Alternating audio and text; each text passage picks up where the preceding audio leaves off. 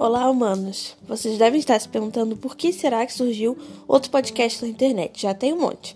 É que na verdade eu vou fazer 25 anos daqui a menos de um mês.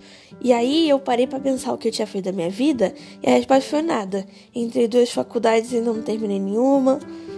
Tô em casa trancada de quarentena. Enfim, não aconteceu muita coisa. Então eu preciso falar.